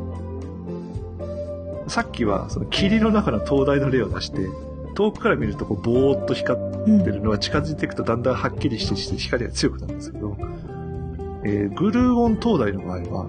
霧の中に強力にビカーッと光る光があって、近づいていくとだんだんぼーっとしてきて弱くなってくるんですよ。近づけば近づくほど弱くなる。うん。電荷のね、電磁気力と逆の現象が起こるんですよ。うん。で、これがね、反遮蔽効果っていうふうに考えがついてて、これがだから実際空間にじゃあどうなってるかというと、えーこれはどう、近、近いと力弱いんですよね。で、離れると力が強い。で、えーっとね、今日はまだ話してませんでしたけど、クォークっていうのは、今まで単独で観測されたことがないんですよね。陽子の中はアップクォーク2つとダウンクォーク1個。あとは、あの、中間子ですか？パイオン。パイ中間子の場合はクォーク2個でできてるんで、えー、アップクォークと、えー、半ダウンクォークでかなできてるのかなまあ、いろいろ、ダウンと、えー、半アップとダウンとかでも、えーできるんですけど、要するに2個の半クォークとクォークのペアでできるんですけど、要するに単独で存在できないんですよ。でこれを例えば LHC みたいなやつでこう、用紙同士をバコーンとぶつけても、単独のクォーク1個ポロンとこぼれることはね、ないんですよ。うんうん。で、こう、要するにクォークに物をぶつけて、クォークがビヨーンってこう引き伸ばす、用紙から飛び、飛び出させると強い力があるところで限界に達すると、強い力の力がブチンって切れるんですけど、切れた瞬間に、その切れ口にクォークがポコッとその切れたエネルギーで現れて、切り口にクォークがポコポコって現れて、必ずペアになっちゃうんですよ。これが強い力の特徴なんですけど、はい。現れるんですね。そう。そこにエネルギーでこうリアリアルの粒子がポコッと出来上がっちゃうんですよ、そのエネルギーで。あの、強い力を振り切って、クォークが1個だけで単独で存在することは、えーできない、できてないんですよ。観測されてない。観測されてないから、今の強い力理論は、それができないという実験事実に合わせるように考えられてて。だけど、その陽子の中みたいなちっちゃい中に入っちゃうと、クォークたちは自由に飛び回ってるんですよ。リアルのクォークの周りに、その同じブルーならブルーの周りにブルーのグローがこう、そう、ってると、近くにいると、その強い力の力って弱くなるので自由に動けるんですよ。ところが、それ距離を引き離していくと、離れば離れるほど強い力が強くなっていくっていう、そのさっきの真空分布から言えるんで、どんどんどんどん強くなっていっちゃうんで、離れれば離れるほど、要するに、そこすごいいい、実際の観測で出てくる、その、離れれば離そうとするほど強くなって、実際には、ものすごく力が強くなって、ぶっちぎれた時にはエネルギー、そのぶっちぎれるエネルギーによって、リアルのクォークができちゃうぐらいの強いパワーが必要なところまで行っちゃうんですけど、それはこの真空分極っていう話からも言えるわけですよ。離れれば離れるほど、真空の状態が、その強い力が離れれば離れるほど強くなるという状態を作り上げてると。要するに真空の影響でそういうことがなってると。陽子の中に閉じ込められてるというふうに言ってもいい。まあこれだけ、ここの考え方だけで説明するのもまあちょっと語弊はあるんですけど、まあそういうふうに考えてもいいのかなと。うん。まあそういう状態なんですよね。えっと、それじゃあね、ここでちょっと話題を変えるんですけども、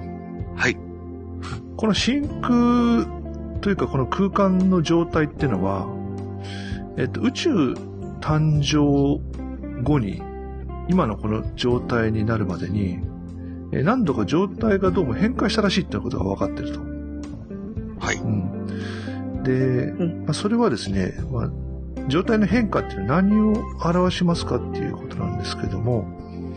まあ、この番組でも何度も取り上げてますけど、この現在その、その、さっきも電磁気力と強い力の話しましたけど、まあ、4つの、いわゆる物理的な力が、まあ、この宇宙には存在していると。えーまあ、さっき話に出た、えー電磁気力と、えー強い力。それから、えーえっ、と、素粒子の種類を変える、要するに放射性崩壊とかを司る弱い力ですね。それと重力。この4つの力がこう、我々のこの宇宙には存在するんですよね。でも、この4つの力っていうのは、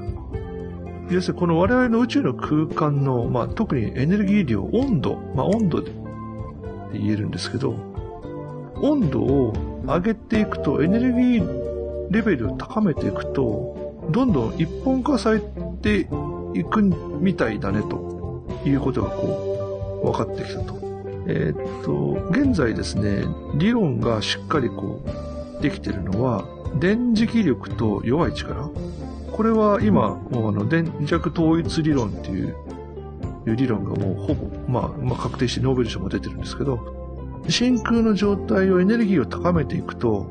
今弱い力を司る、えー、まあ、前の番組、あの、この番組の前の4つの力の回で話しましたけど、あの、電子、電子のやり取りを、電子じゃない、電磁気力のやり取りするのは光子ですね。光子に対して、その弱い力を伝達する量子は、えー、ウィークボソンと言われる、えー、粒子なんですけど、これはですね、質量を持ってるんですよね。で、これは、えー、真空の状態がああるレベルまでこう、まあ、過去に戻っていくと、えー、ある時点で真空の状態がガラッと変わって質量を持ったようだと。で、要するに時間を遡っていくと、ウィックボソンの質量がゼロだった状態がどうもあったと。その時は、電磁気力とこの弱い力っていうのは区別がなかった。うん、うん、いうことですね。ということは、逆に言うと、えー、電子とニュートリノの区別がついてなかったと、うん、いう状態なんですね。で、同じようにですね、今度は強い力と、この電弱力、今統一された電弱力をもっともっとレベルを上げていくと。まあ、エネルギーレベルでいうと100ギガエレクトロンボルト、100ジャブぐらいなんですけど、でそこまで上がると、要するに原子の電磁気力と原子の弱い力はまあ同じぐらいになると。で、これを10の15乗ギガエレクトロンボルトぐらいまで上げると、えさらに強い力もみんな同じになっちゃうと。そうするとどうなるかというと、グルーオンとウィークボソンと光子、これが要するに統一された1個の力を伝達する粒子になって、何が起こるかというと、クォークと電子の入れ替えが自由に起こる。クォークと電子の区別がつかなくるという状態が過去あったと。でそこからさらに宇宙誕生の時代に近づいていくと、要するにエネルギーレベルが高くなるっていうのは、その宇宙全体がすごくちっちゃかったから、宇宙全体にあるエネルギーがすごい小さい領域に凝縮されたんで温度が高くてエネルギーレベルが高いってことなんですけど、もうそれが宇宙誕生直後まで行くと今度は重力もどうも一緒になってたと、じゃないかと。で、これはもう、えー、超大統一、えー、理論という世界なんですけど、どうもそういう状態になってたみたいだと。これ逆に今度は逆にあの、ビッグバンこう、宇宙が誕生してからことで逆方向にもう一度言うと、えー、宇宙誕生から、えー、10のマイナス44乗秒、えー、0が44個並んだ1ですね。0.000で044個並べたところで、宇宙誕生からそれだけの時間が経ったところで、宇宙の温度は、まあ、ケルビンで言うと10の32乗、10の後ろに0が32個並んだ度。度。で、大きさも、えー、10のマイナス33、えー、マイナス34乗メートル。えー、もうすげえちっちゃいですね。この、えー、大きさになった時に、1回目の、1回目の真空の、まあ、これね、真空の状態が変わるんで、真空の相転移という言葉使ってるんですけど、真空の状態が変わって、えー、重力が最初の統一力からこう重力が分かれたと。とその後ですね、宇宙はですね、どうもあの、インフレーションっていうのをその後起こしてるんですよね。急激に宇宙のサイズがでかくなるというインフレーション。で、次にですね、今度は10のね、マイナス3060乗秒経ったところで、えー、宇宙の大きさは10のマイナス28乗メートル。温度は10の28乗度のところで統一力から強い力が分離します。で、その後宇宙が広がってって、えー、っと、今度は時間で10のマイナス11乗秒後、宇宙の温度が10の、えー、15乗度15乗度ですね。大きさがもう10の12乗、あ10の11乗メートルか。10の11乗メートルに、えーなった時に、電磁気力と弱い力が分分離します。3回目の総転移ですね。えー4回目の総転移が宇宙誕生から、えー10のマイナス4乗、10のマイナス40秒後、0.0001秒後ですね。に、えー最後の総転移が起こって、まあ、この時は宇宙の温度は、えー10の12乗度、大きさは10の14乗メートル。10の後ろに、えー 1, 1の後ろに0が14個並んだメートルの時に、えっ、と、まあ、力は分離してないんですけど、強い力が閉じ込めが起こる温度になります。要するに、さっき言ったみたいに、その、真空の状態で、陽子の中に強い力で閉じ込められてるって話しましたよね。で、4回目の総転移が起こるまでは強い力はかなり早い時期に分離してたんですけど、温度が高いんで、えー強い力のその束縛力よりもクォークとかが動くエネルギーの方が高かったんで、まだ陽子や中間子に、要するに強い力でキュッてこう一つに塊になることができなかったんですね。で、ここまで温度が下がって、ようやく強い力が、そのクォークたちをこう、がっちり捕まえられるようになって、ここでクォークの閉じ込めが起きて、は初めてここで陽子とか中性子ができ、出来上がるんですよね。はい。で、で、その後、えー、まあ、真空の状態って変化しないで、ただ、どんどん広がってって、温度がどんどん下がってって、現在は、温、えー温度としては2.7ケルビン、えー絶対に、えー絶対温度で2.7度。宇宙の大きさは10の28乗メートル ?10 の30乗メートルぐらいですか。うん。で、えー宇宙誕生から138億年経ってると。いうことですね。まあ宇宙の歴史から見ると、ほただほんの、えー短い間の間に宇宙の真空状態っていうのはポンポンポンポンと4回変わって、現在の状態になったということが、どうもこうなってんじゃないのっていうことがこう言われてるわけですね。で当然これはまだ全て理論的に全部解明されたわけじゃないんでですね。特にこの、まだですね、例えば強い力が分離する状態、要するに逆に言うとその、どういうエネルギーレベルのところで統一が起こるかというところのエネルギーレベルもまだ確定してないですね。正確には。今、話しましたけどね。えっと、もともと考えられてた一番最初のその統一力、統一理論、SU の5という 専門用語で言うと、その数学を使って記述された統一理論だとですね、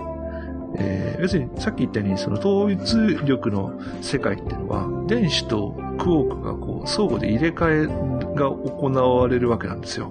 今、電子自体が、あ、クォークが電子に崩壊することはやっぱないんですよね。突然ポコッとアップクォークが、えー電子に崩壊することっていうのはまあほとんどないんですけど、まあ、それが起きるということで、大統一理論だとすると、陽子が陽電子とパイ中間子に崩壊するという結論が出てしまうんですね。つまり、まあ、陽子が消えていくってことは、まあ、物質がなくなるってことですよね。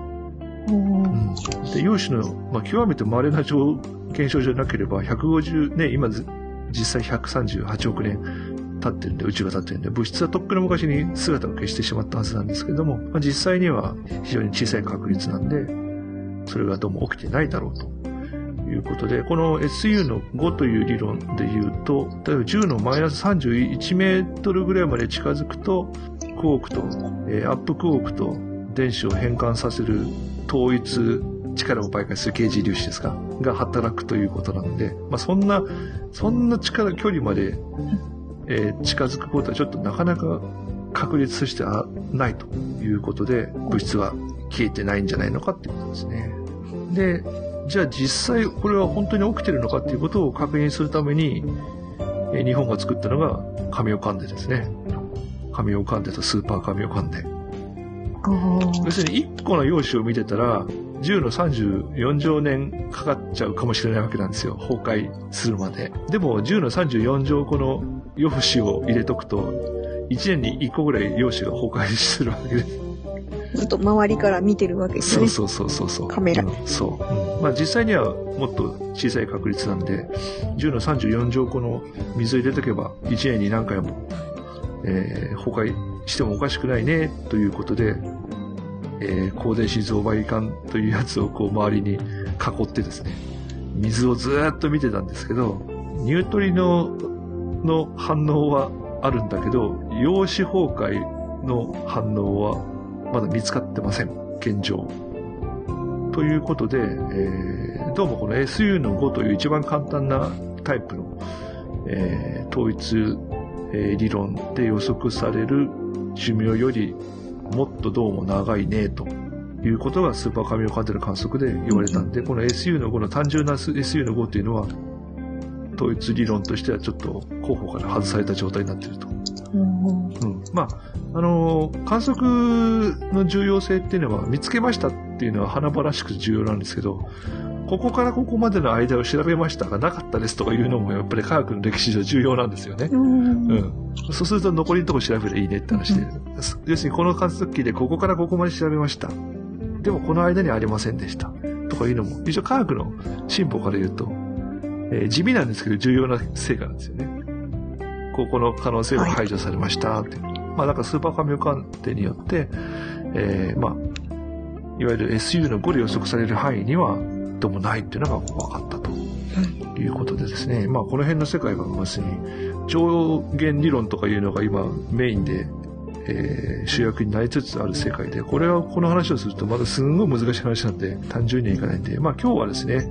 えーまあこの真空を考える、空間を考えるその導入という位置づけにしたんで、まあそこまで踏み込まずに、今の理論から言うと宇宙を誕生してから、えーいろいろのステップでこう、真空の状態が変化して、この今の状態にどうもなったらしいということですね。ちなみにこのさっきのその何秒後とかいうのもですね、これもその時のその時のその理論のエネルギーレベルの予測値で変化するんで、えーまあ資料によってはね、えー結構違ってると思うんですけど、まあこの辺はまだ全然確定した数字じゃないんでですね、えー誤差十分ある数字なんで、えーさっきの話もね、まあ必ずしも最新の数字ではないんでですね、えーまあその辺はあまりこう、細かく突っ込まれると私も困ってしまうんですけれどもね、えーまあそんな感じで、ギリシャのアテネの時代から我々が真空や空間っていうものをどうやって感じてきて、今分かってるものの、まあちょっと一部を紹介したんですけど、まあ真空っていうのはまあ何もない静かな、全く何もない静かなイメージなんですけど、まあ実際には素粒子レベルまで、あの、落とし込んで、えー観測すると、っていうか観測できないんだけど、仮想だから、えーボコボコボコボコと仮想粒子対が、えー現れては現れては消え、現れては消えて、その沸騰しているような状態になっているということで、まあ、そういうエネルギーが満ち満ちてる。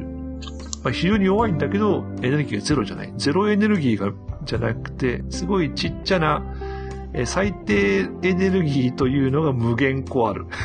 あの、よくね、あの、真空のエネルギーの話をすると、真空には無限なエネルギーが満ちてるっていうことを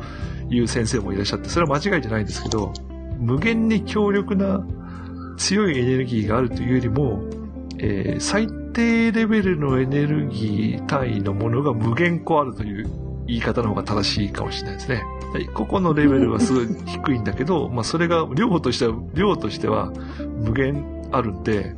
無限エネルギーが真空には満ちてますという言い方もできますという感じですね。はい、えーそういう感じで今日はこの辺までにしたいと思うんですけどね。はい。ともやさんどうですか？真空、空間のイメージとして。うーん、なんかこう、泡っていうよりは、なんかこう、し、振動してるようなイメージっていうか、うーん。なんかダカダカだと、そんな感じですかね。なんか何にもないっていうよりは、うん。何にもないことになってるっていうような。うん。そうね。え引いてみると何もないように見えるんだけど、ええ実際にはね、ボコボコと、まあ、振動、振動してる。まあ、要するに、えー物質波というえー観点から言うと振動してるのは確かに間違い、そういう言い方も間違いじゃないですけどね。えはい。ヤミさんどうですかね？うん、なんか、私は、あの、ずっとお鍋の中の、こう、お湯が沸いて、ポコポコうん。してるところを想像してたんですけど、うん。昔の人も今もだけど、すごい想像力がいりますね。うん。無限に湧いてくるっていうのが、うん。なかなか想像できない。そうなんですよね。ね。まあ、不確定性原理の話とか量子力学の話をするとね、あの、まあ、その量子の二重性とか、そういう話をしても、もう現実、我々の目の見えてる世界とかけ離れてる世界なんでなかなか想像がつかないんですけどね。一筋縄にはいかないぞというのがこう分かってもらえればね、いいかな。大きな、うん。宇宙の大きな話かと思えば、見えないぐらい小さいうん。話になったりして、そうなんですよね。すごいスケール。うん。まあ、要するに、巨大な宇宙の話と、この素粒子レベルの小さな話っていうのはね、リンクし、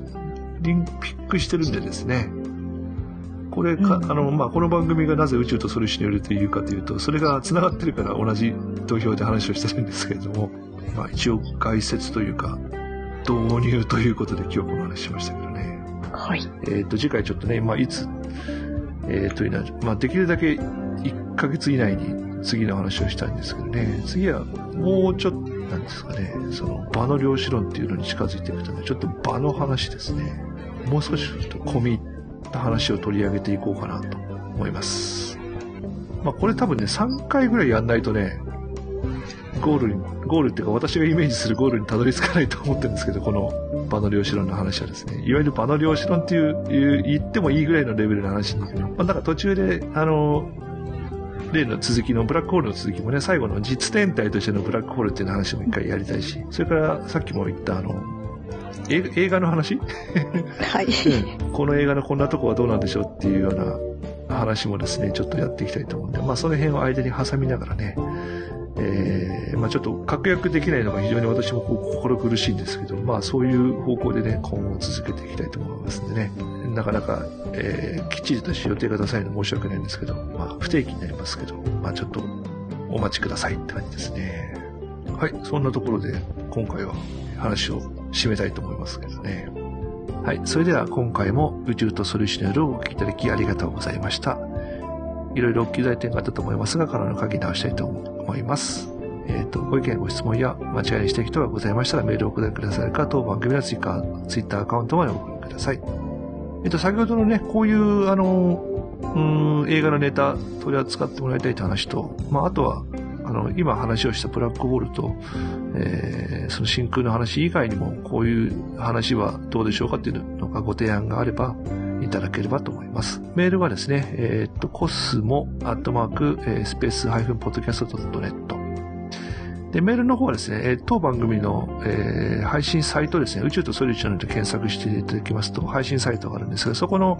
えーと、右側の方にですね、えー送信フォームがあるんで、そちらから送っていただければメールが届きます。それからツイッターの方で送っていただいても構いません。えー、ツイッターアカウントは、アットマーク、コスモアンダーバー SP アンダーバー EP となっております。えーもしくはね、えっ、と、私のツイッターアカウント、まあ、個人のツイッターアカウントフォローされている方、えーはそちらでも構いませんしですね、各パーソナリティの方にいただいても構いませんね。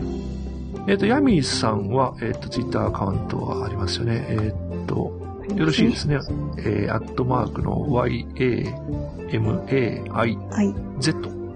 Z はいね、えーというのがヤミーさんのパーソナル個人の、えー、ツイッターアカウントになってますね。こちらの方にいただいても構いません。えーと、ちなみに私がですね、制作所 FA なんで、S、アットマークの SEISAKU、SHO アンダーバー F アンダーバー A ですね。えーなっております。えーこちらの方にいただいても構いません。えーちなみに、じゃあ、ともにゃんさんも紹介しますかね。えーともにゃんさんは、まあ、そのままとアットマークのとも、なんだまあ、えー、ともアンダーバーにゃん。はい。tomo えーアンダーバー nyan になってますね。それぞれのね、えーパーソナリティ個人の方にご意見いただいても構いませんので、ぜひぜひ、えーどしどしと、えーお送りくださいませ。はい、よろしくお願いします。よろしくお願いします。はい、それではまた次の配信でお会いしましょう。さよなら。さよならさ。よなら。